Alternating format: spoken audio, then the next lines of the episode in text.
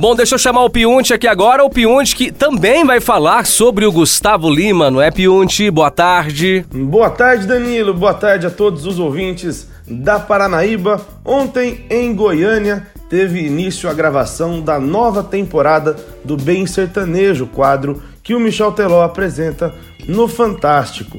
Nesse mês de julho estreia a terceira temporada, mas a data exata, qual domingo de julho vai ser, ainda não foi divulgada. Dessa vez, o Teló vai mostrar nos quadros os principais eventos sertanejos do Brasil. A gravação de ontem aconteceu em Goiânia porque o primeiro evento da série é justamente o Vila Mix, que foi realizado no último final de semana na capital de Goiás. Para conversar com o Michel nessa edição, foram convidadas as duplas Jorge e Matheus, que já havia participado do Bem Sertanejo, e Matheus e Cauã, que fazem sua estreia na série. Na última temporada, dois anos atrás, o Teló viajou com sua Kombi amarela, que era também um food truck.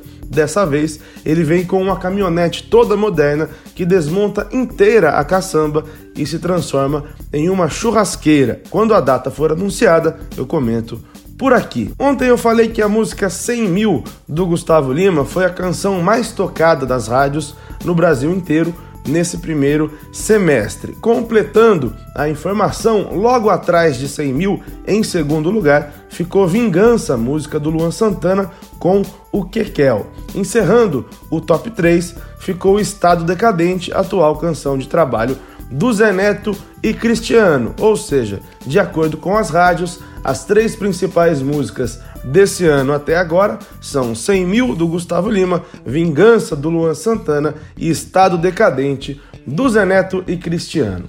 Amanhã eu tô de volta aqui no Estação Paranaíba. Muito obrigado, Piunte. A gente te espera. E daqui a pouco tem Gustavo Mioto aqui no Estação.